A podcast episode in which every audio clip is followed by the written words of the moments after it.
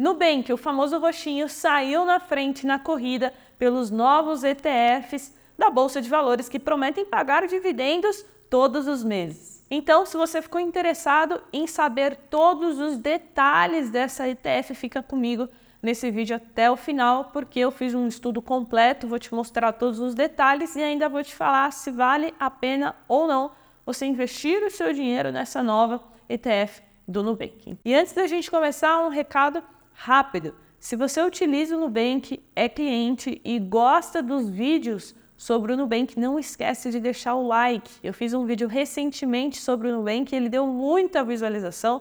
Então eu acho que tem muita gente aqui no canal que utiliza o Nubank. Então se você é uma dessas pessoas, não esquece de deixar o like, porque assim a gente vai criar mais conteúdos sobre o roxinho. Então agora vamos para o conteúdo, vamos conhecer a ETF NDIV11, ou também NDIV, né? Fale como você quiser. Essa ETF, então, se chama Nu Renda Ibov Smart Dividendos e é um fruto né, da parceria da Nu Asset, que é a gestora do Nubank, com a Bolsa de Valores, a nossa B3. Então, essa ETF ela é atrelada a um índice novo chamado Ibovespa Smart Dividendos B3, né, o primeiro indicador derivado do Ibovespa, porém, ela é um pouquinho diferente porque a carteira né, desse novo índice conta com 21 empresas do Ibovespa, que são as que pagam os maiores dividendos. Ou seja, você já viu aqui que é um índice novo, né? Ele não vai replicar exatamente o nosso principal índice, que é o Ibovespa. Então, essa primeira seleção dessas 21 ações,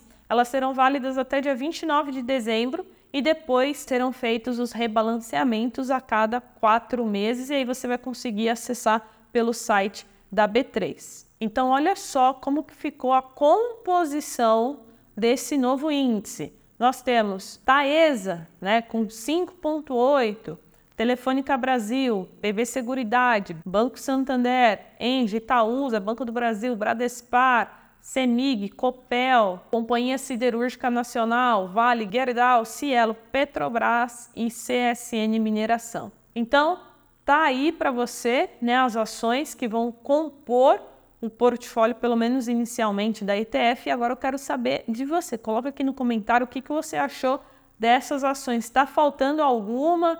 Você acha que essas aqui são, de fato, as melhores pagadoras de dividendos? Coloca aqui embaixo nos comentários. E agora vamos a mais informações. Carol, quanto custa investir no ETF do Nubank? Vamos ver então aqui como que está sendo a negociação?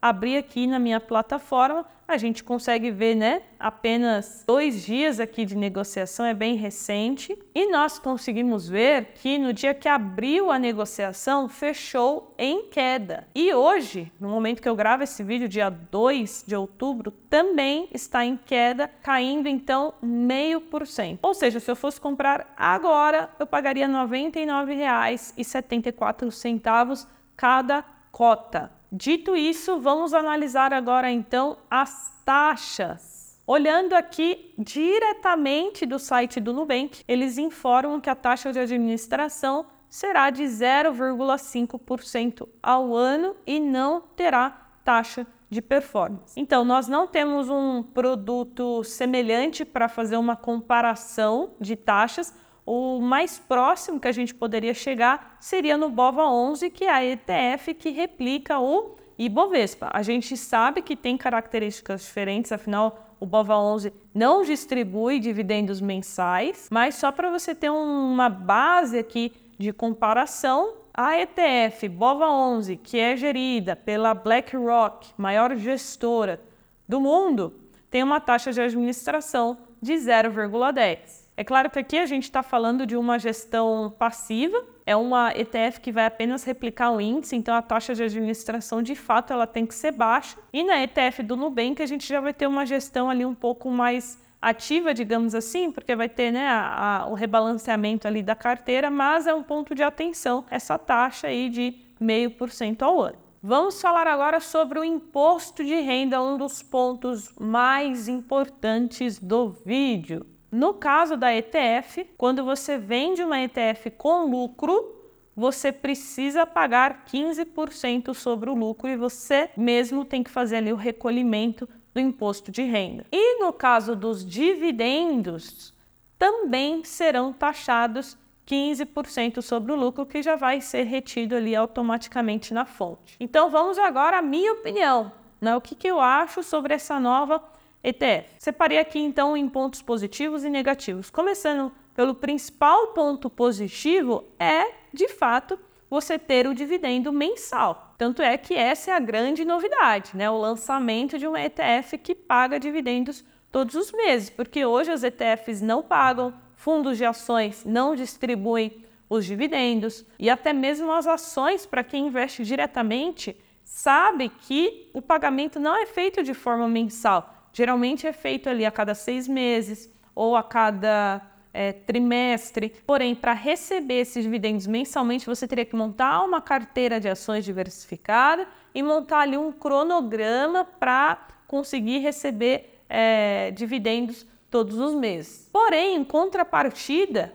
falando dos pontos negativos, é que você vai ser tributado nos dividendos e vai ser tributado no ganho de capital. E se a gente comparar com investir diretamente nas ações, Caso você tenha menos né, de 20 mil reais em ações, você não será tributado no ganho de capital, afinal é isento, né, vendas abaixo de 20 mil no mês com lucro, e você também não vai ser tributado nos dividendos, pelo menos até agora, né? Esse governo ainda não colocou em prática, todo mundo sabe aí que eles estão de olho em taxar os dividendos, mas até agora não foi taxado ainda. Ou seja, o que você tem que colocar na balança é é tão importante assim você ter essa renda mensal, né, todos os meses? Se a resposta for sim, você vai estar tá abrindo mão aí de um dinheiro que vai ser direcionado para imposto para ter essa renda mensal todos os meses.